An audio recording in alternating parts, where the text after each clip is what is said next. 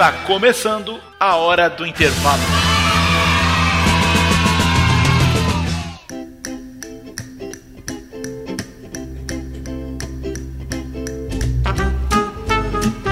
Numa vibe boa, Rodrigo. Eu tô numa vibe boa porque o ano tá começando, a M0 tá começando, os alunos estão com vontade de estudar. E tá vibe, eu queria né, começar esse primeiro hora do intervalo fazendo um pedido ao nosso querido editor Léo Aerolitos, da edição inteligente, que coloque aí Share pra tocar. Vamos começar com Share. Gostei. Believe.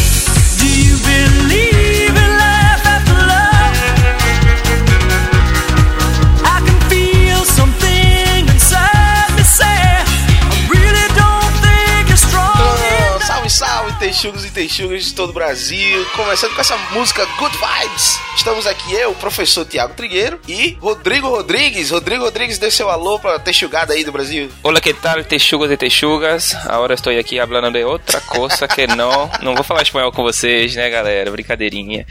Tô falando de outras coisas aqui, agora um pouco mais descontraído. Feliz de estar voltando agora, iniciando esse ano de... de eu ia dizer 1994, não sei porquê, mas 2019 com muito amor, muita vontade, né? Enfim, estamos aqui no Good Vibes. E agora então, caros texugos, caras texugas, joga fora o sutiã, tira aí, desamarra o cadastro do tênis. Agora é hora do intervalo. Vamos dar aquela relaxada, Léo. Sobe a música que hoje a gente vai falar de técnicas de estudo. Believe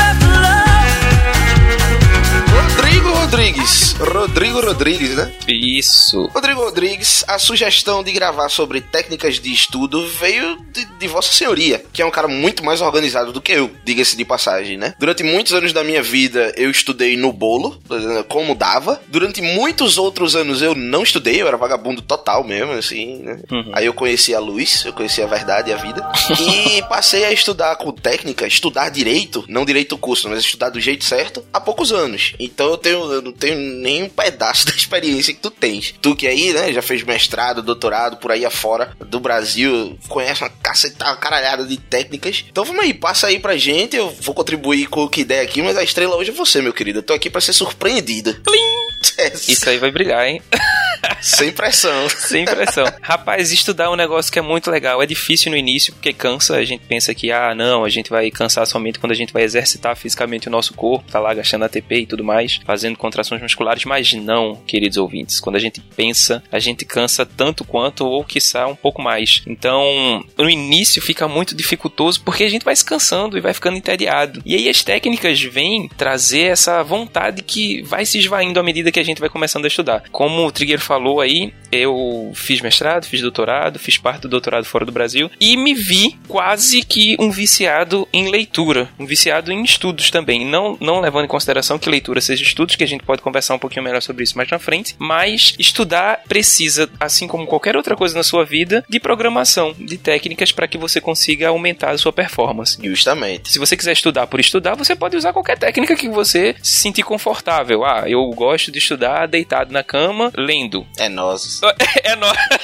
Já vou dizer que isso aí, ó, a capacidade de absorção de conteúdo que você tá Eu tendo. gosto de estudar deitado, lendo do estudo. É, vai ser muito pequenininha. E aí, eu não desenvolvi nenhuma técnica, mas eu me apropriei de várias técnicas que já existem no, no- no universo inteiro, né, no mundo inteiro. E uma delas que eu, que eu gosto bastante, eu tenho déficit de atenção, por incrível que pareça. Então, assim, se eu tiver focado lendo alguma coisa e eu ouvir, sei lá, uma mosca, eu ouvir uma fechadura abrindo, eu vou prestar atenção no danado da fechadura, no danado da mosca que tá passando por mim. Então, assim, eu precisava focar mais. E uma técnica que me ajudou bastante é a me concentrar por curtos períodos e ter uma grande capacidade de absorção de conteúdo foi a técnica do Pomodoro. Eu não sei se você conhece. Você, você usa, né, Trigueiro, Pomodoro também? Sim, Pomodoro, Pomodoro eu uso. Não é uma das técnicas que eu mais uso, porque eu não tenho mais problema de concentração no estudo. Eu, eu contornei esse problema e a gente vai falar sobre isso já já, mas por enquanto expliquei para os texugos e texugas o que é, como é a técnica do Pomodoro e para que que a gente usa ela, né? Porque ter uma técnica para nada não, não resolve. Você tem que ter um problema para resolver esse problema com a técnica. É, Exatamente. Supondo que você tenha aí, sei lá, você está estudando história do Brasil, ou história geral, ou até mesmo biologia, e aí você tem uma quantidade X de conteúdo para estudar durante um determinado tempo, mas você se pega perdendo muito atenção e foco nesse conteúdo, que para você não é um conteúdo muito palatável assim, né? Por exemplo, para mim, na época que comecei a estudar Pomodoro, foi ainda eu usar a técnica do Pomodoro para estudar, foi ainda no ensino médio. Rodrigo, rapidinho, só um segundo. Um conteúdo muito palatável, é isso? É porque eu gosto dessa palavra. É de botar na boca, não? Palatável não tem nada a ver com isso aí agora, que tem a ver com paladar mesmo, né? Que ser saboroso. É sempre uma palavra nova, vai. Vamos elocubrar e agora é palatável. Palatável é uma coisa gostosa, né? Um conteúdo gostoso. Um conteúdo que não era palatável era um conteúdo que não era gostoso. Prossegue. Você tá estudando um conteúdo que não é palatável, vá. É, aí eu tava assim, eu perdi o foco muito, muito rapidamente, né? Assim, já associado com com meu déficit de atenção. Eu não tô te ajudando muito, né? Aí eu fui apresentado a essa técnica do Pomodoro, que consiste na, de uma forma bem simples e sumária para explicar para vocês, intervalos curtos de leitura ou de estudos associados a intervalos de descanso. Então, eu lia e estudava, fazia resumos, tudo focado naquele conteúdo que eu tava vendo, sei lá, Segunda Guerra Mundial. Eu passava 25 minutos somente estudando aquele conteúdo e a cada ciclo de 25 minutos eu descansava 5 minutos. E esses 5 minutos eu não tocava no livro, eu não queria saber sobre Guerra Mundial, eu queria falar sobre qualquer outra coisa. Ia ver lá MSN, ia ver o Facebook, ia ver Orkut. Na minha época era Orkut, eu tô denunciando minha, minha idade. É isso entrega foda, velho. E aí dava os 5 minutos, tocava a campainha, eu voltava para mais um ciclo de 25 minutos. Entendi. Então o Pomodoro, ele é um revezamento de sprints. Revezamento de sprints, exatamente. Justo. Você, vou dar uma carga no estudo aqui agora. Pá, aí você estuda, estuda, estuda e você não fica ansioso com as outras coisas que não são estudos, porque você sabe que a carga de estudo que você vai dar é curta. Exatamente. No caso aí, no teu caso, 25 minutos. E aí depois, pronto. Sabe quando eu usei o Pomodoro? Pra eu estudar geografia. Na época que eu fui fazer meu vestibular, que. O vestibular valendo que eu fiz, né? Que obviamente eu não vou dizer o ano aqui, porque que pariu, né? 92, brincadeira. Eu tinha dois anos em 92, não tem calma. Eu odiava geografia, odiava. No passado, hoje eu até gosto. E puta merda, não era Enem, não era Enem, era vestibular tradicional, que era extremamente conteudista. Então, geografia era decorar. Você abria o livro de geografia e você tinha que decorar o que você estava lendo. Era assim. Era assim comigo em história também. E eu costumava dizer que história e geografia era um mentia e outro dizia onde foi. Brincadeira, professores de História e Geografia. Eu adoro História e Geografia agora. Exato. Os ouvintes da gente aqui deve ter um bocado de gente que quer fazer História e Geografia. Mas foi só no tempo do ensino médio que eu era um adolescente inconsequente. Justo, é. Depois que você cresce, você começa a ver, sair um pouquinho mais da Matrix, ver como é que é- são as coisas, tá tudo interligado, né? Exatamente. Que é justamente o cerne da M0. Mas voltando aqui, eu ficava putaço porque eu abria, eu tenho uma ambição. A M0, inclusive, nasceu dessa ambição, que era escrever um livro, Geografia para Exatas. Porque puta que pariu, eu abria o livro de geografia e eu lia um parágrafo inteiro, Rodrigo. Rodrigo, eu lia um parágrafo inteiro e eu me perguntava: o que que esse cara tá tentando me dizer que não tem nenhuma informação importante? Nenhuma informação importante esse miserável me disse. Em um parágrafo inteiro. E eu tinha que ler um livro de parágrafos desimportantes. Isso. Eu queria escrever um livro de geografia para exatas, porque esse livro ia ter cinco páginas, que era o resumo da geografia daquela época, tá entendendo? Aham. Que é o que a gente faz aqui na M0, nos podcasts e tudo mais. Aí o que era que acontecia? Naquela época não tinha WhatsApp, mas tinha MSN. Isso. E o toquezinho do MSN, que era um toquezinho muito gostosinho pra quem viveu aquela época, é esse aí, ó.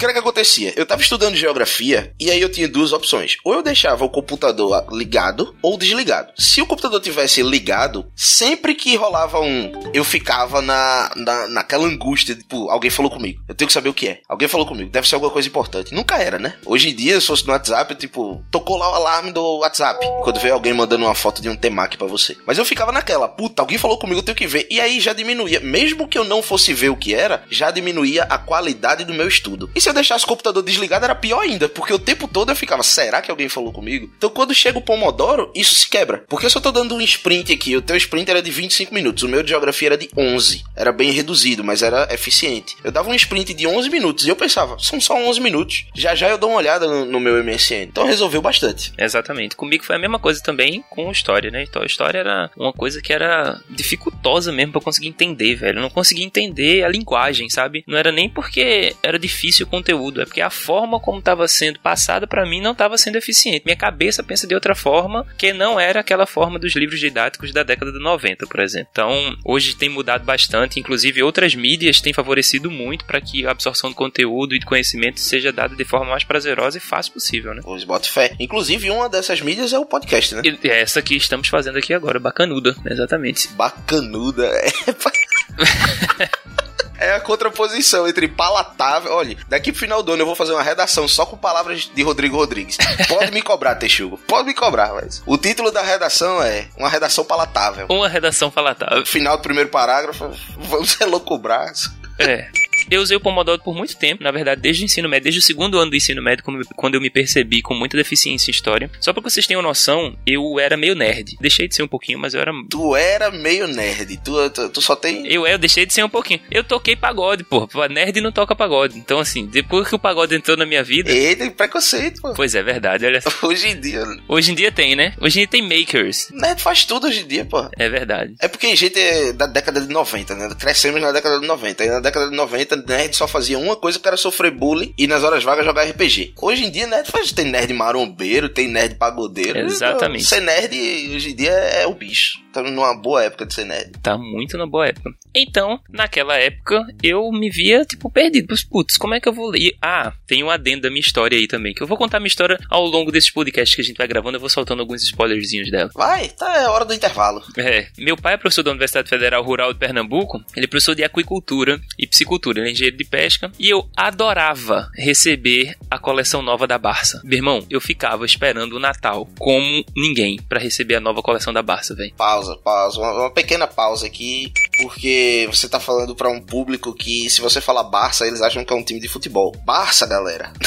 Na época da gente, era o que hoje é o Google, só que sem internet. A Barça da gente era uma coleção de vários e vários livros grandes e grossos. Pronto, agora vocês estão contextualizados. Barça era onde a gente pesquisava quando não tinha Google. Meu irmão, Barça era nossa Wikipedia, velho. Barça era o nosso Google. E era lá onde eu aprendia palavras, onde eu aprendia contextos, onde eu sabia locais. E o que eu mais gostava da Barça era a linguagem, velho. Porque ela era uma linguagem direta, em forma de prosa, mas romântica ao mesmo tempo, no sentido de que fazia que você gostasse de ler mais cada vez mais, entendeu? E aí eu usava o Pomodoro na Barça, depois usei o Pomodoro em história. E aí gostei de ficar usando Pomodoro e uso até hoje, mas não com tanta frequência assim, porque eu já consegui entender que outros métodos são importantes para mim, utilizando a base do Pomodoro, que é falar, por exemplo. Quando eu estou estudando sozinho, quando eu estou desenvolvendo algum projeto de pesquisa, quando eu estou escrevendo algum projeto ou tentando escrever algum artigo, eu converso comigo mesmo sobre aquilo que eu estou lendo, aquilo que eu estou estudando, e aí eu comigo mesmo tento desenvolver alguma forma crítica de pensar e raciocinar sobre aquele determinado conteúdo. Bom, então, genial. Léo, faz um favor pra mim, toca aí a vinheta de prestar atenção.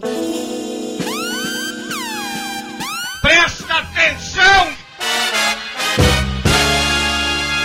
Aqui então a gente, pelo visto, entrou em outra técnica, né? O Pomodoro é uma técnica, agora a gente tá falando da técnica de conversar consigo mesmo. Isso. Tem uma aluna nossa, é, Isabelle, cheiro pra você, Isabelle, e ela já confessou pra mim, eu não sei nem se é sigilosa essa informação, se era foda-se, que ela estudando, ela, ela fica de frente pro espelho, dando aula a ela mesma. E aí eu fico, eu fico imaginando, se ela pergunta, você quer dizer que entendeu? Entendeu. E, e segue um negócio mais esquizofrênico depois. Enfim, segue passeio na roça. Cada técnica, ela vem por conta de uma necessidade, correto? Exato. O Pomodoro é uma técnica que veio por conta da necessidade de se concentrar em algo. Mais especificamente, por conta da necessidade de não se distrair. Aquele conforto que você dá pra si mesmo de dizer: calma, já já eu presto atenção nas outras coisas. São só 20 minutinhos aqui, depois eu vou lá e me distraio. Depois mais 20 minutinhos aqui, depois eu vou lá e me distraio. E isso é uma besteira, galera, mas funciona tanto, você não faz ideia do quanto que isso ajuda, do, do quanto que isso aumenta o rendimento, a absorção, certo? Uma pessoa que estuda 3 horas no Pomodoro e outra que estuda 3 horas sem ser no Pomodoro,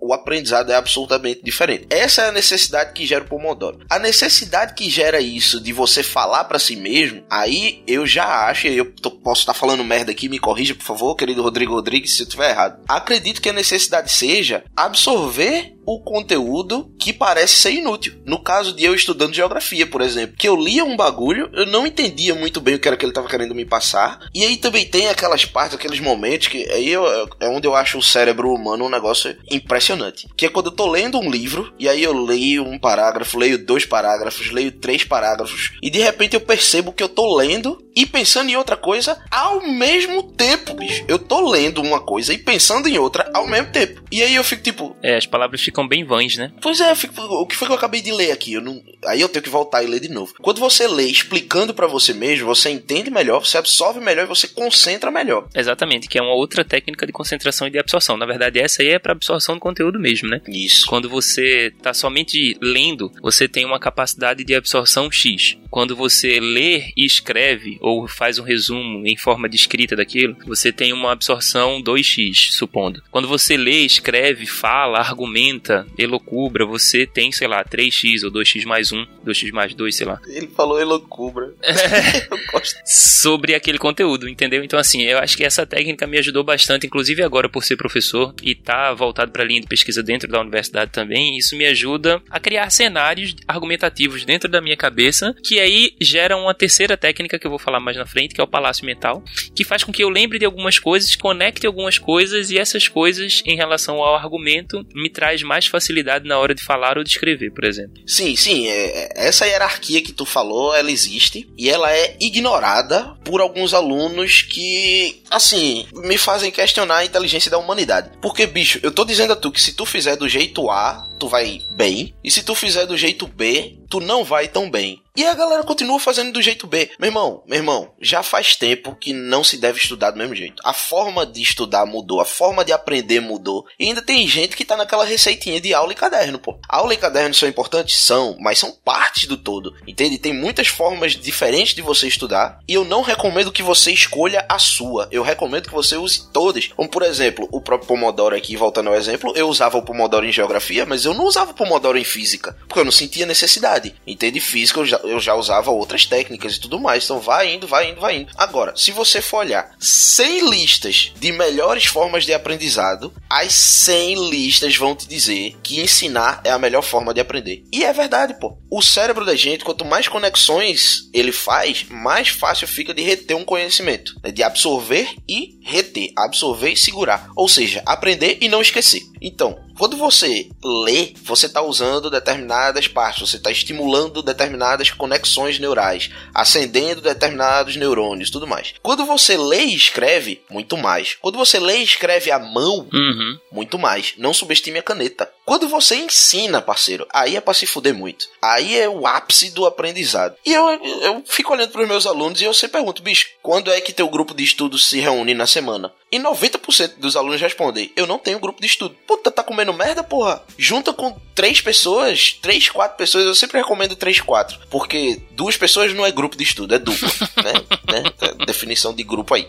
Aí, três pessoas, bacana, é o ideal. Quatro pessoas ainda passa, se as quatro tiverem comprometidas. Cinco pra cima é bagunça. Cinco pra cima vocês vão mais conversar do que estudar, aí não recomendo não. Quatro, três, quatro pessoas é o ideal. E de preferência, três, quatro pessoas que sejam de áreas distintas ou que gostem de disciplinas dis- distintas. Por quê? Vocês se reúnem pra estudar, até pra fazer os texuguinhos mesmo. Que não falta é aluno meu que reúne o grupo de estudo pra debater as questões do- do- dos simulados semanais que a gente solta aí. E aí cada um estuda uma área e lá no momento se ensinam. O cara que tá assistindo a, entre aspas, aula do amigo tá aprendendo e o amigo que tá dando a, entre aspas, aula tá aprendendo muito mais, entende? Então todo mundo se beneficia, todo mundo aprende. Essa parte de você ler falando pra você mesmo é uma simulação eficiente de você dar aula, pô. Inclusive, se você quiser dar um boost nisso aí, você começa a argumentar consigo mesmo sobre aquele assunto que você está estudando. Principalmente aqueles assuntos que são mais dificultosos para absorção. Sei lá, na minha época, como eu falei, né? Na época de ensino médio ainda, antes de fazer o Enem, eu tinha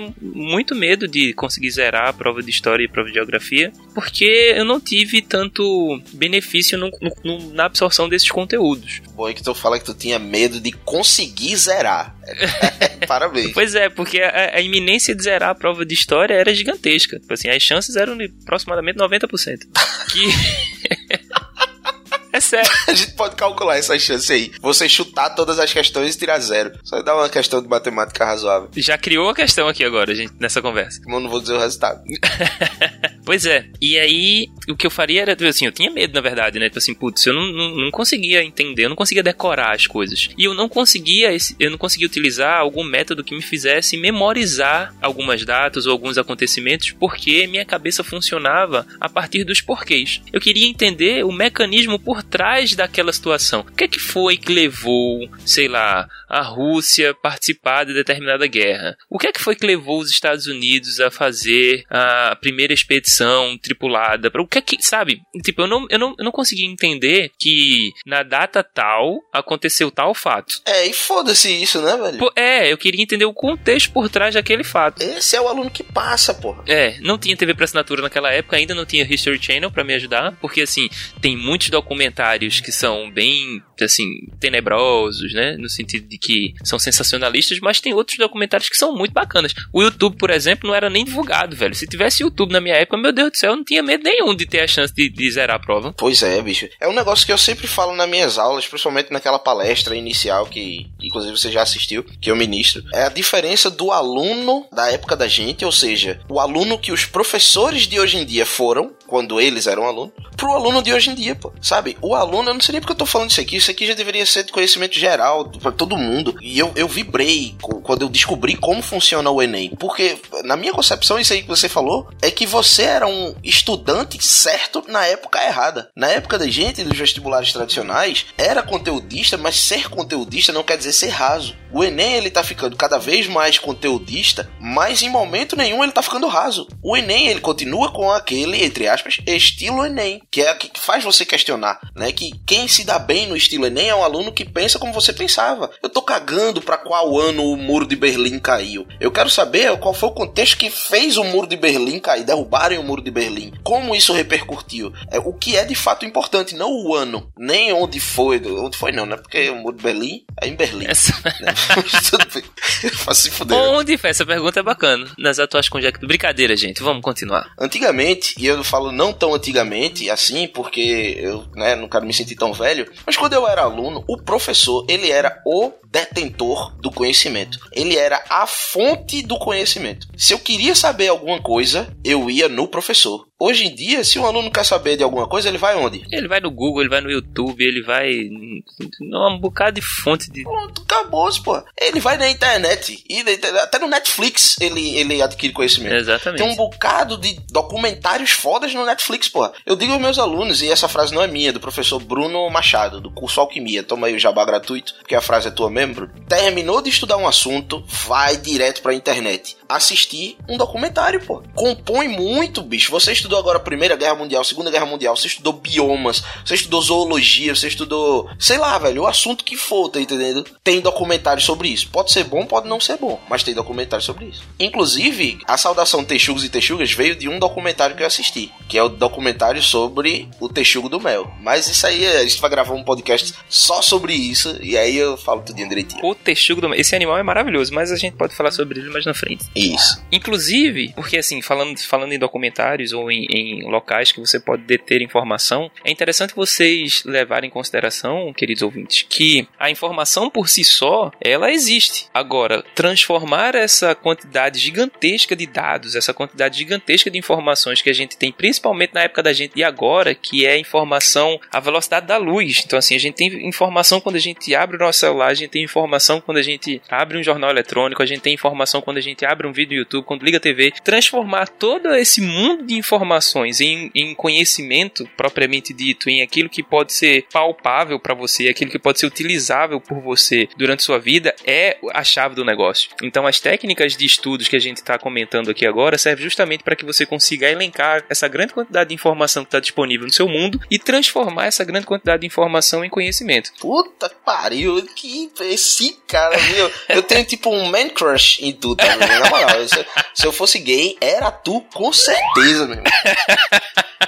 Fiquei roxo, porque sou preto. Porque ne- é, negro não fica vermelho, né? Miserável. Não, fica, fica roxo. Tá bom. E aí, quando a gente tá falando dessas técnicas em si, cada uma das técnicas, como o Trigueiro falou bem, está relacionado com uma das problemáticas. Eu utilizei Pomodoro, poderia utilizar Pomodoro por- pelo resto da minha vida para outras coisas, até poderia, mas outras técnicas me são necessárias para determinados problemas que são específicos. Levando em consideração esse meu déficit de atenção, o Pomodoro me ajudou bastante a focar, mas não me ajudou a reservar ou armazenar em termos de memória aquela informação que eu adquiria na leitura da Barça, por exemplo. E isso era um problema que o Pomodoro não ajudava. O que me ajudava era uma técnica que, inclusive, você é, fala bastante na sua palestra inicial, que é a técnica das revisões periódicas. É... Então, a gente vai fazendo os resumos, a gente vai fazendo as nossas anotações, a gente vai fazendo nossos esquemas. E outra coisa que eu acho bastante interessante, fazendo um parêntese aqui agora, é que quando a gente está escrevendo, escrever à mão, gente, por favor, não percam essa capacidade que a gente tem de escrever à mão, velho. Eu sei que é muito mais fácil da gente digitar, a gente sai, sai muito mais rápido o, o que a gente quer falar, o que a gente quer escrever, mas escrever à mão, com canetas distintas, fazendo esquemas. Eu estou visualizando um mapa aqui agora, com palavras centrais, com eixos temáticos puxados por setas de cores distintas, e cada seta indica um fluxo, um caminho que deve ser seguido, e esse caminho indica um processo que pode ser formado por cores distintas também. E isso me ajudou bastante no processo de memorização, porque por incrível que pareça, eu tenho memória fotográfica, mas eu não conseguia memorizar as datas e os acontecimentos em história. Isso era um, um, um gap que eu precisava preencher. Então, o que me ajudou bastante nisso aí foi essas, foram essas revisões periódicas associada também aos esquemas que eram preenchidos pela mão. E aí, bicho, isso aí que você falou, eu vou tentar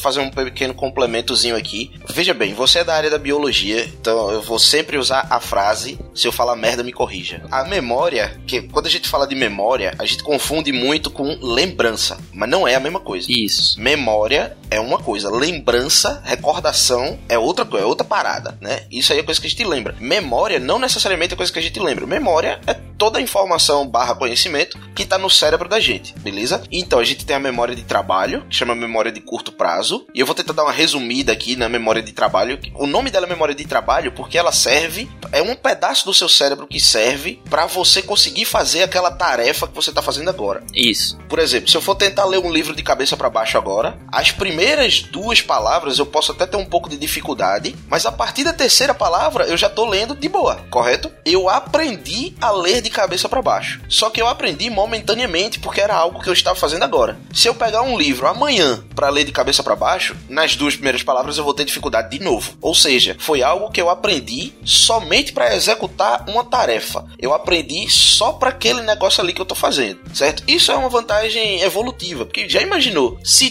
tudo que a gente fosse fazer na vida, a gente tivesse que aprender para sempre? Tipo, porra, eu vou furar agora um buraco na parede. Eu preciso de uma furadeira para furar um buraco na parede. Eu realmente preciso, para o resto da minha vida, do conhecimento que eu vou adquirir para furar um buraco na parede, bicho? Não. Isso aí é um, um- um espaço que o cérebro da gente reserva somente para a tarefa lá em questão. Isso aí é memória de curto prazo, memória de trabalho. E tem também a memória de longo prazo, que é aquela memória das coisas que a gente aprende e a gente não esquece mais, como por exemplo, andar. Quando a gente aprende a andar, a gente não esquece mais como se anda. É um negócio que a gente tá sempre usando, é um negócio que a gente é, incorporou pra vida, né? A gente pode até perder a capacidade de andar, mas esquecer como anda, a gente não esquece. E a diferença básica principal, que é útil para o aluno agora, Presta atenção! A memória de trabalho, ela é como uma piscina, cheia d'água. Cada decisão que você toma, você tira um balde de água dessa piscina. Então, quanto mais você usa a sua memória de trabalho, menos sobra para usar. É intuitivo e é assim que funciona. E essa piscina enche novamente sempre que você dorme bem. Aí no outro dia, a piscina tá cheia e você vai usando a memória de trabalho de novo. Isso, inclusive, é um, um bom indício para você entender que estudar de manhã é uma boa, porque a sua memória de trabalho ela tá cheia, a sua piscina tá cheia assim que você acorda, se você dormiu bem. Já a memória de longo prazo é contra-intuitiva, ou seja, na memória de curto prazo, quanto mais você usa, menos sobra para você usar. Na memória de longo prazo, que é onde está o aprendizado de verdade, quanto mais você usa, melhor fica de você usar, como por exemplo andar. É uma parada que quanto mais você faz, mais você aprende. E mais você aprende de outras coisas também. E agora eu vou tentar simplificar. Imagine aí, Rodrigo, você vai ser o meu termômetro aqui agora. Sim, senhor. Imagine aí um campo de arroz, só que sem nada plantado. Tá só o areal, cheio de areia lá, pra gente plantar sementes, ok? Uhum. Isso aí é o seu cérebro. Seu cérebro sem nenhuma informação. Nenhuma informação. Só areia. Exato. E aí, de repente, eu aprendi algo novo. Uma informação. E aí você plantou uma informação. Imagine, Rodrigo e queridos texugos e texugas, uma mão saindo do solo. Como se fosse um zumbi. Sabe aquela cena clássica de zumbi saindo do túmulo? Que sai primeiro a mão, só assim, plá, e aí sai a mãozinha. Sim. Imagine que essa mão, ela é a primeira informação que você teve, ok? Só que para essa mão sair, você teve que plantar ela lá. Então você abaixou no solo, Ok. você cavou um pouquinho de areia, você botou a mão lá e agora você tem o seu campo quase todo vazio, mas com uma mão ali, alright? Aí agora você tem o campo com uma mão plantada. De forma que quando você for querer plantar outra mão, aquela mão que já está plantada vai te ajudar. Isso, exatamente. E aí, plantar a segunda mão fica mais fácil, porque agora você tem uma ajuda. E quando você termina de plantar a segunda mão, você agora tem as suas duas mãos e as duas mãos que você plantou. Ou seja, fica muito mais fácil de você plantar a terceira mão. E você entende que quanto mais conhecimento você coloca nesse campo, ou seja, quanto mais mãos você planta nesse campo, mais fácil fica de plantar mãos novas, ou seja, de adquirir conhecimentos novos. Exatamente. Pronto, é assim que funciona a memória de longo prazo, ou seja, onde está estocado o aprendizado, o seu cérebro funciona dessa maneira. De forma que se você já sabe muito, às vezes você aprende coisas sem querer. Tipo, eu tô, tô aqui do nada. Isso acontece com uma certa frequência, na verdade, né? Porque a gente já vai associando os, os métodos de aprendizado. Na verdade, o aprendizado já vem, tipo, de forma intuitiva, né? Isso, perfeito. Você, você é como se o seu campo já tivesse tão cheio de mão que você tá num- no, no lado direito do seu campo de arroz, mas as mãozinhas que já estão plantadas do lado esquerdo estão trabalhando sozinhas lá, independentemente de você. Então, algumas vezes eu ando no meio da rua, ou como aconteceu numa multi-aula que eu tava gravando aqui, tá, inclusive esse momento tá gravado, tá disponível pra galera na M0. E aí eu falei, né, que tem alguns hormônios que são gorduras e tudo mais. E aí uma aluna pra, chegou pra mim e falou, porra, então é por isso que quando a gente toma hormônio, às vezes a gente engorda? Eu não sei se essa informação tá certa ou se ela tá errada, mas isso são as mãozinhas agindo. Isso, exatamente. Tá entendendo? É você ligando aquele conhecimento que você tá tentando incorporar naquele momento com outros prévios que você já tinha. Essa conexão é o que diferencia o aluno do passado do aluno do futuro. Essa conexão é aquela que você fazia na época em que o vestibular não exigia que você fizesse conexões. O aluno anterior bom era o aluno que dava as respostas certas. Só que hoje quem dá a resposta é o Google. O aluno bom de hoje em dia é o aluno que faz as perguntas certas. É assim que você estuda bem, fazendo perguntas certas. Exatamente, e fazendo essas conexões em si, né? As informações estão chegando a gente à torta e à direita e a gente vai tendo essa capacidade de conectar essas informações e transformar essas informações em conhecimento, utilizando todas essas técnicas que a gente está falando agora, ou até mesmo, se for o caso, desenvolvendo uma técnica nova, né? E aí, para a gente tentar sumarizar essa parte aí também, eu costumo dizer que a absorção do conhecimento em forma neuronal, ela trabalha como se fosse uma PG. À medida que a gente vai tendo mais informações, mais informações, essas informações vão sendo conectadas dentro do nosso cérebro, as mãozinhas que Trigueiro falou aqui agora, vão começando a trabalhar mais em conjunto, e aí mais informações vão chegando, mas mais mãos tem para processar essas informações, e aí a capacidade de absorção de conteúdo que você tem se transforma, esbanja, né? Assim, quase que esborra, fica maior. Isso. É, e essa sensação é tão bacana, cara. É muito bom. E aí, pronto, eu, eu vou aproveitar esse gancho pra fazer um comentário, tecer um comentário a respeito de uma coisa que você falou no início do, do episódio de hoje. E eu, eu fiquei meio assim e tal, porque é justamente por isso que eu parei de usar o Pomodoro. Eu usava pra algumas coisas e parei. Você falou que estudar é chato, estudar é ruim, ou, ou tu falou que estudar é bom, não lembro o que foi que tu falou. Eu disse que era traba trabalhoso. Tem muitos alunos que me, me falam que não gostam de estudar, que dizem que estudar é ruim. E, cara, eu concordo. estudar é ruim, estudar dói. Se você estuda do jeito certo, é, é, é trabalhoso, é custoso, né? Custa energia, não é palatável. Não é palatável estudar exatamente. Mas aprender é muito bom. Sim. Se você estuda e não gosta, é porque você está aprendendo pouco. Você está gastando muito esforço para aprender pouco. Se o seu estudo tá fazendo uso da técnica certa, então naquele tempo, com aquele esforço, você vai aprender muito. E aprender é bom pra caralho, velho. Bicho, aprender. Eu sou desse, eu tenho secura de aprender. Tudo que existe eu quero saber como funciona. Filme 3D. Como é que faz filme 3D? Fui e aprendi. Isso. Tá ligado? Assim, coisa que não tem nada a ver, só por curiosidade. Aprender é muito bom. E se você estuda com a técnica certa, você vai aprender, logo você vai gostar de estudar. Exatamente. Essa, essa associação da, da maravilha que é aprender, né? Dessa sensação de, de prazer dada pela endorfina liberada ali nos neurotransmissores é que eu associo isso à, à academia, por exemplo. Você vai malhar é chato pra caramba, velho. Porra, levantar peso e tal, e agacha, levanta, levanta peso, faz supino, faz não sei o que, faz não sei o que. Mas aí depois de um tempo, tu tá com tua musculatura forte, sabe? Tu, tipo, teu corpo tá maior, tu tá com a musculatura melhor, tu não tá mais tendo problema ou dores para sentar ou pra agachar. E aí isso é o nosso aprendizado, velho. O corpo tem a memória, tem a memória muscular também, sabe? Tipo, é, é essa característica de aprendizado que o Trigueiro falou aí agora pode ser tranquilamente associada com a ida à academia também. Isso, cara, mesmo. Ai, cara, qualquer dia eu vou soltar o microfone e deixar tu gravar um podcast sozinho, porque eu quero ouvir. Não consigo. eu quero só ouvir, bicho. Só fala, né? Te dizer, bicho. Mas é, assim como a academia, vamos, vamos, vamos se manter nesse exemplo, porque, porque tu é meu main crush. Quando você vai chegar na academia, tem muita gente que desiste porque demora para ver o resultado e o início é chato. Isso. No estudo é a mesma coisa, certo? O que chove para mim é gente, ah, professor, eu não consigo aprender matemática. Aí eu digo, usa essa técnica aqui, faz assim, faz assado. Claro que não é na moda caralho, né? Eu não, não chego, não solto uma receita pronta. É, não- Se eu vou montar um horário de estudo pra uma pessoa, meus alunos sabem bem como é. A gente senta e é tipo uma hora e meia, duas horas com cada aluno, velho. Eu aprendo a rotina da pessoa, sabe? Desde qual posição que você dorme até quantos anos de namoro você tem aí no currículo, relacionamento com a mãe, com o pai e tal, pronto. Aí eu digo, pra você, a melhor técnica é tal. Aí a pessoa chega pra mim com uma semana, uma fucking semana, e diz, Não tá dando certo. ah, não deu certo pra mim. Vai tomar no c... dez vezes, porra? Como é que não tá dando certo? Só passou uma semana, meu irmão. Você no máximo plantou duas mãozinhas ali. Demora. É, como você disse, é uma curva exponencial. E numa curva exponencial, bem como é na academia, e bem como é naquele,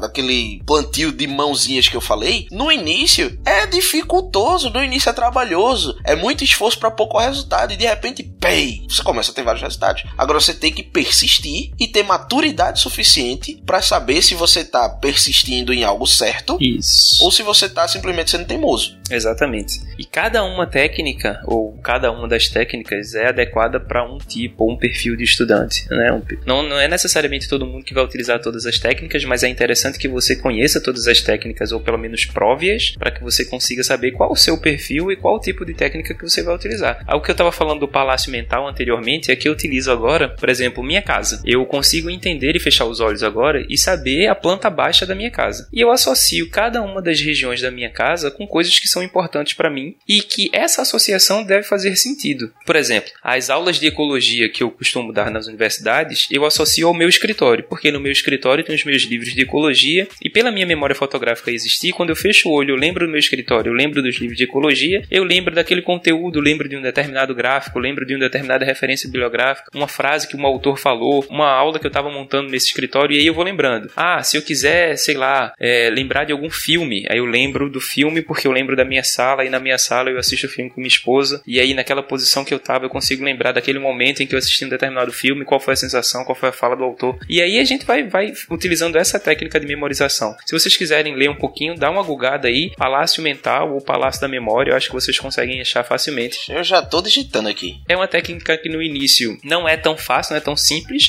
mas que ajuda bastante naqueles momentos de branco, né? Naqueles momentos em que você tá fazendo uma prova e você faz assim, putz, e agora, velho? Eu não sei pra onde eu vou. O que é que eu vou utilizar? Você para, É, pra se fuder, meu. você respira, você fecha os olhos e você vai fazendo o percurso dentro da sua casa ou dentro da sua, sei lá, de onde você quiser escolher, dentro da cafeteria, dentro de algum lugar, de alguma coisa, de algum lugar que lhe, lhe seja familiar e que você consiga saber todos os detalhes daquele lugar e que você já tinha previamente associado algumas informações a determinadas regiões desse lugar. Então, quando eu estou fazendo uma prova, por exemplo, No concurso foi assim. No concurso, quando eu passei para a universidade, foi exatamente assim. Teve um momento que eu não conseguia linkar um conteúdo com o outro. E aí eu simplesmente fui ao banheiro, voltei, respirei durante cinco minutinhos e fiquei ali, ó, com o olho fechado, tentando lembrar das associações. E aí as palavras-chave, os conectivos vieram e eu consegui desenvolver a dissertação. Foi bacana, funcionou. Tá? Tem funcionado comigo, né? Essa técnica também. Inclusive é uma técnica acessória. Como a gente já tinha falado anteriormente, Uma técnica acessória. é, no sentido de assessorar, né? No sentido de não ser somente ela a, a- técnica que definirá Sim, sim.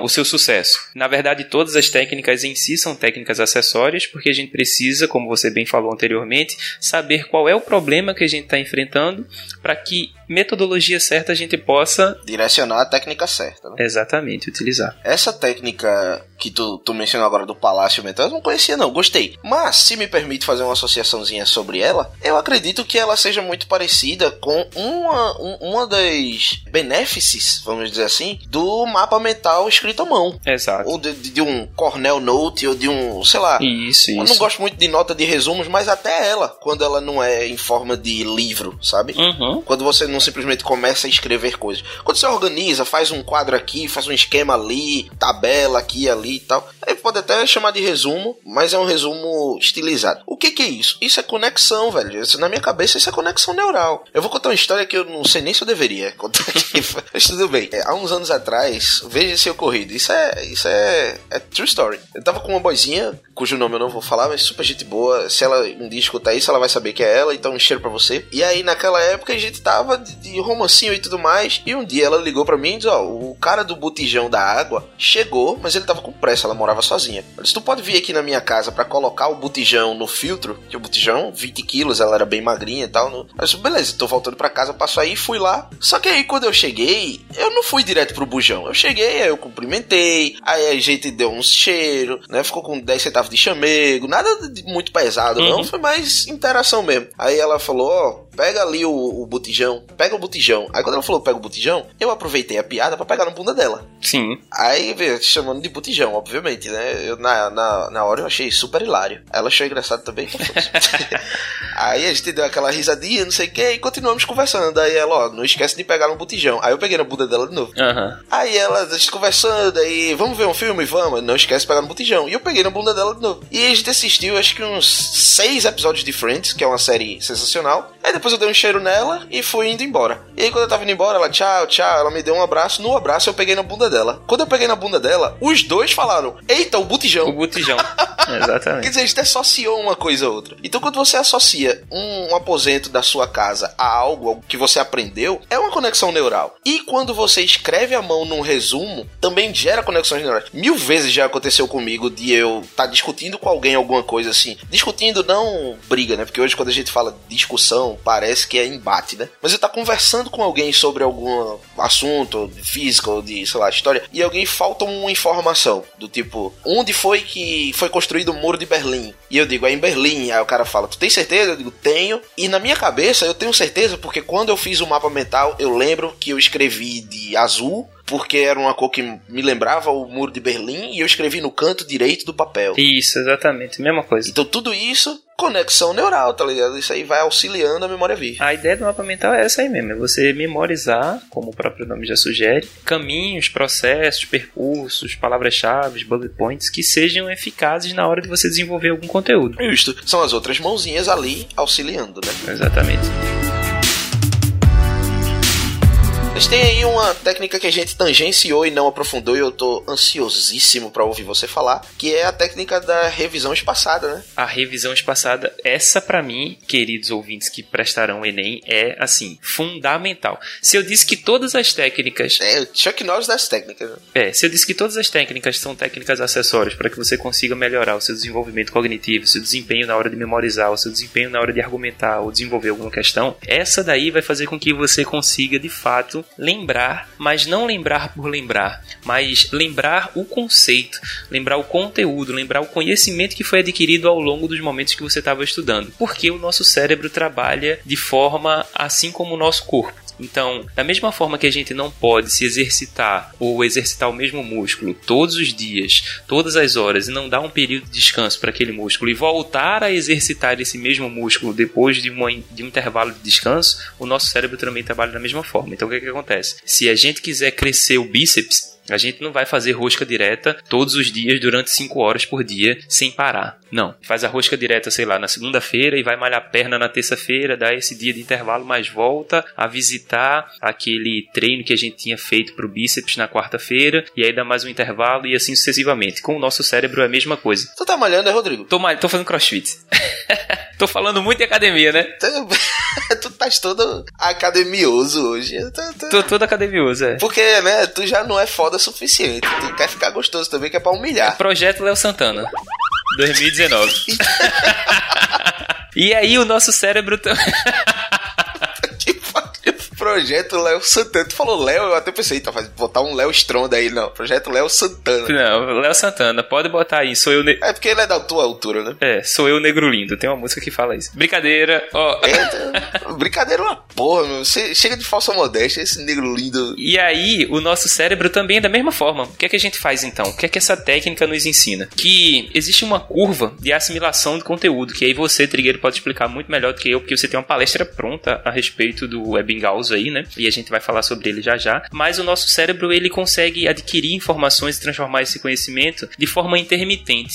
Ou seja, a gente se debruça sobre um, um, determinado tópico, estuda aquele determinado tópico, mas a gente não pode cansar. A nossa estamina vai acabando, vai acabando, vai acabando e a gente vai ficando enfadado. E aí o que a gente tende a fazer inconscientemente é deixar essa coisa que nos enfadou de lado para fazer coisas que não são prazerosas. E se aquele estudo não está sendo prazeroso, é por dois motivos. Ou porque você está estudando demais aquele conteúdo e aí transformou aquela coisa que possivelmente poderia ser prazerosa em uma coisa que não é, ou porque você não está fazendo da melhor forma possível. E aí, antes de enfadar, você já está transformando essa coisa que deveria ser prazerosa numa coisa que não é. Então, sei lá, estou estudando números complexos e aí estudei números complexos agora e aí eu dei uma pausa de dois dias, mas eu volto a visitar os números complexos e aí vou começando a relembrar conceitos que anteriormente eu já tinha visto e vou avançando nesse conteúdo até conseguir dominar o que de fato seriam números complexos. E pode ser isso com qualquer coisa. Pode ser isso até com um livro que você não está conseguindo ler, um livro de romance. Ah, eu li um livro agora e aí eu não estou conseguindo lembrar qual era o episódio passado. Sei lá, li Harry Potter e não estou conseguindo memorizar o que foi que Hermione fez no episódio passado. Você volta lá, você visita no, o, o período passado, o episódio passado, e aí vai continuando a história da mesma forma. Vai acabar que você vai lembrar das coisas assim com maior tranquilidade. Ebbinghaus, a gente pode falar de Ebbinghaus, Ebbinghaus, Ebbinghaus. Ebbinghaus, é. É, ele era alemão, velho. Só os alemães, alemães, ale...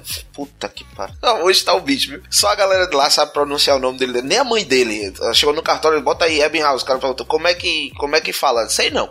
Cada um decida aí como é que vai chamar meu menino. Enfim, eu acho melhor a gente falar dele em vídeo, porque a gente tem o auxílio dos gráficos e tudo mais. Podcast talvez não seja Sim, a mídia certa para falar. Mas a gente pode resumir a consequência, né? E não explicar tudo 100%, mas já que a gente tá falando de técnica de estudos, e essa é o supra-sumo, o creme de la creme, o Chuck Norris das técnicas, a gente pode pelo menos explicar como é que funciona. E o que funciona é o seguinte: você pode aprender muito bem, mas você é muito bom em esquecer também. Isso. Escreve isso que eu tô dizendo, não esquece. Você é muito bom em esquecer. E você é bom em esquecer evolutivamente falando. É uma vantagem evolutiva você ser bom em esquecer. Porque senão todo mundo ia guardar rancor de todo mundo. Porque senão todo mundo ia andar alerta o tempo todo. Todo mundo ia morrer de tensão muito cedo, né? E aí a gente aprendeu a esquecer com a evolução. O que é que a gente não esquece? Aquilo que a gente usa sempre. O cérebro, vou fazer uma analogia aqui. O cérebro, ele é como, sabe aquelas gavetas de arquivo que você puxa e abre, que tem no filme. Todo Poderoso uma infinita? Exatamente. Pronto. Aquilo ali é o seu cérebro. E o cérebro, toda vez que você usa uma informação nova, é como se. um- nova ou não, não. Toda vez que você usa uma informação qualquer, é como se ele pegasse a pasta e puxasse ela pra frente, pra ser a principal, entendeu? Ela agora é a primeira. Então, se você tem uma informação, se você aprendeu, e aí a gente tá falando de coisas que você aprendeu. Não de coisas que você entendeu mais ou menos, não de coisas que você ah, só estudou, mas, mas não aprendeu. Não, tô falando de coisas que você aprendeu, que você realmente sabe. Se você não usa e vai usando outras informações, as outras informações vão vindo para frente, vão sendo puxadas para frente, e aquela informação que você aprendeu, que virou conhecimento, mesmo você tendo aprendido, ela vai indo para trás. E aí você vai esquecendo. E você não sabe que esqueceu. Esse é o pior, esse é o principal. Puta que pariu, presta atenção no que eu vou dizer, eu vou até repetir. Não precisa voltar 15 segundos para ouvir de novo, não. Vou repetir agora. Dê ênfase nisso aqui.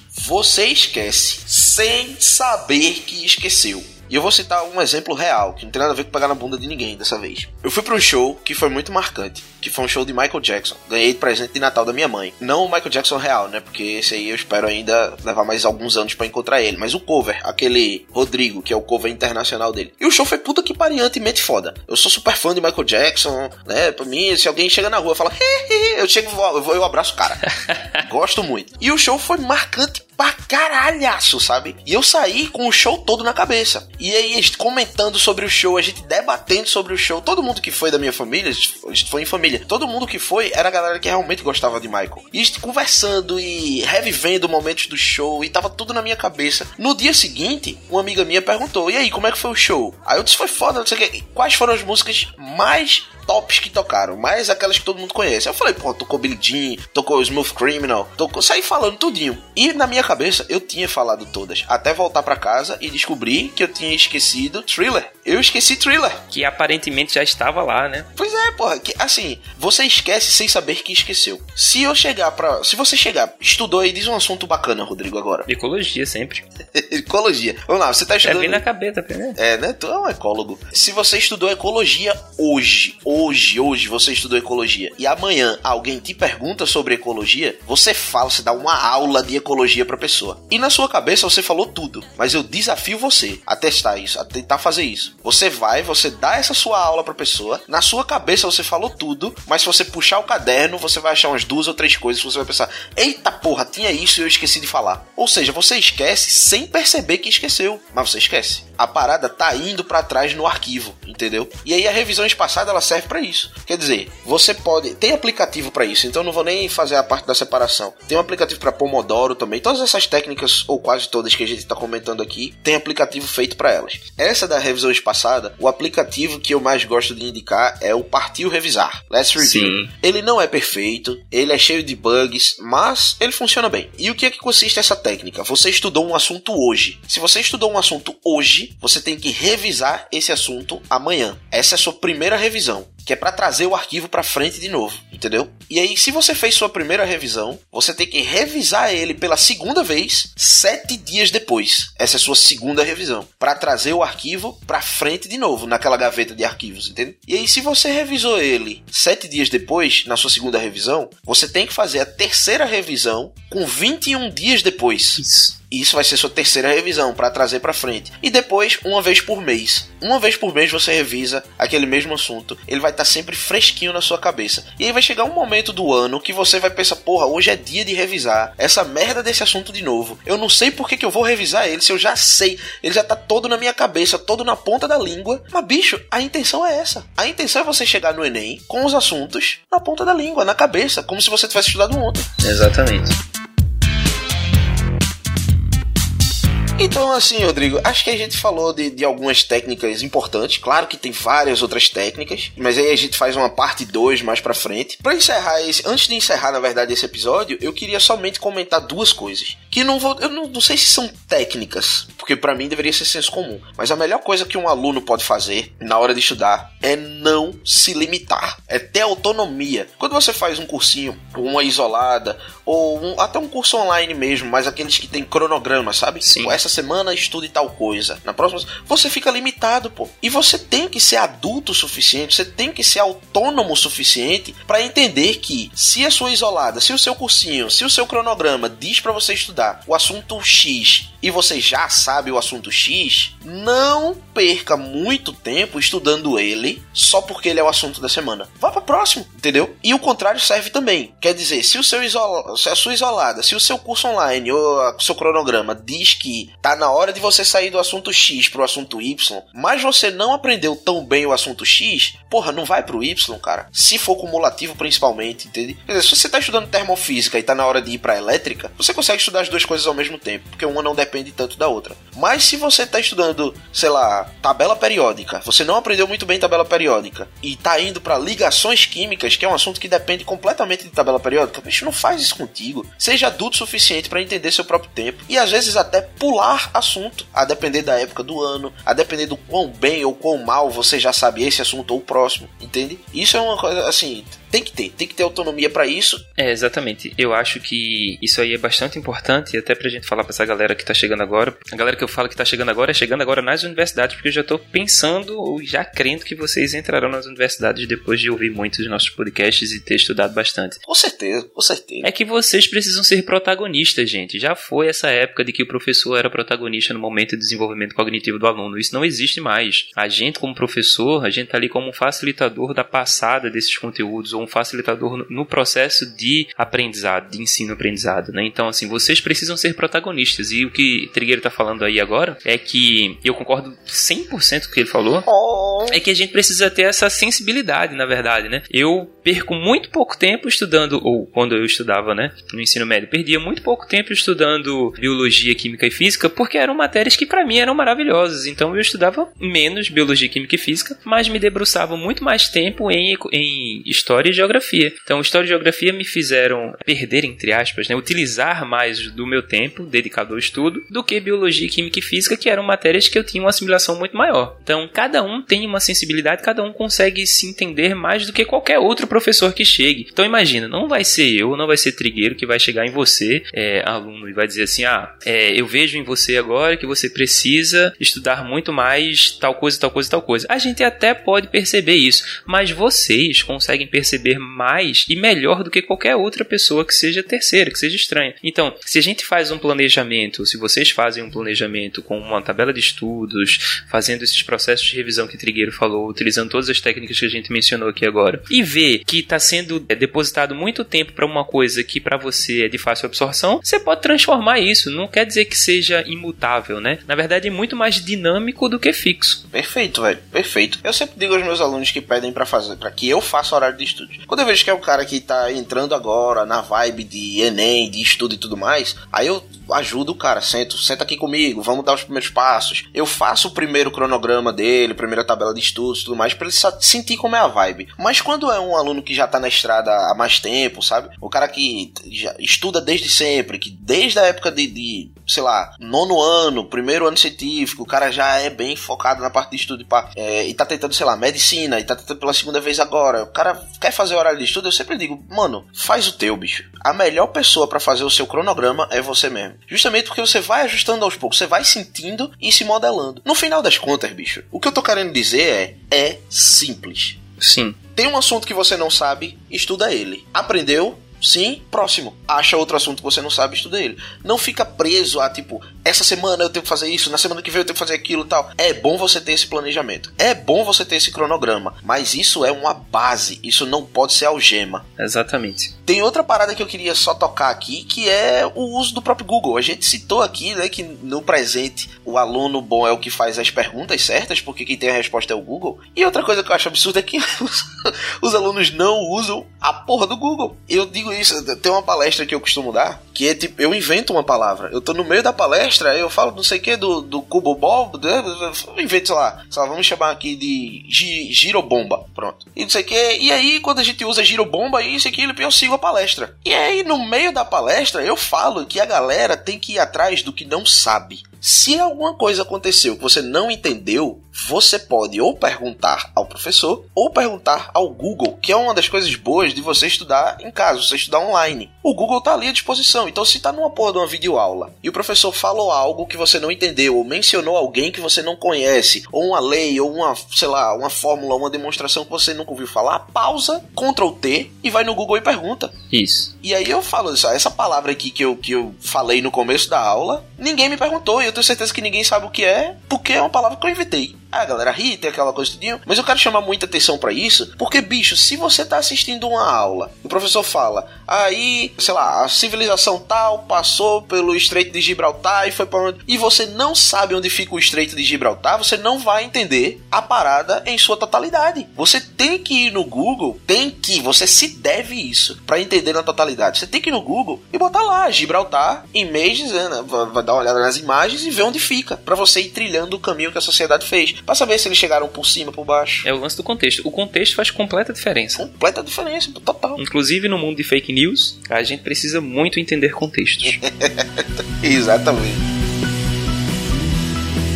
Então, Rodrigo Rodrigues, acredito que por hora né, já vai uma boa quantidade de informações aí para os texugos e texugas. Acho que é uma boa hora para a gente parar por aqui esse podcast. As outras técnicas que a gente não falou, a gente pode. tem conteúdo suficiente para gerar uma parte 2 mais para frente. E aí vamos se despedir, né? Vamos embora, exatamente. E a gente com certeza vai fazer outros podcasts aí voltados para técnicas de estudo ou até para otimização de conhecimentos. Perfeitamente. Então, queridos texugos, queridas texugas, vocês aí, bons estudos para vocês, boa, boa, boa relaxada também, né? Isso, exatamente. Ah, uma coisa que a gente não falou, que é importante ser falado aqui também, só para dar um ganchinho do que tá vindo por aí também, é que dormir, galera, é essencial, velho. Dormir é, é, é necessário. A gente precisa descansar o cérebro um pouquinho, a gente precisa ter um sono REM bem tranquilo para que a gente consiga ter uma melhor absorção do conhecimento também. A gente pode falar melhor isso aí num próximo podcast. Então, vai seguindo a gente para ter mais novidades e a gente vai falar. Segue M0 no Instagram também, né? M0.net. Isso, exatamente. M0, M-Z-E-R-O-P-O-N-T-O-N-E-T, M0.net, achei genial. Show. E aí, falando em dormir.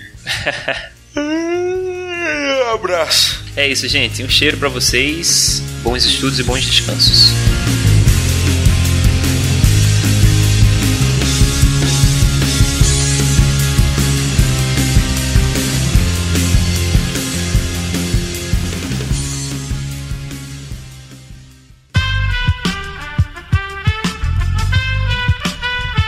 Este podcast foi editado por Aerolitos Edição Inteligente.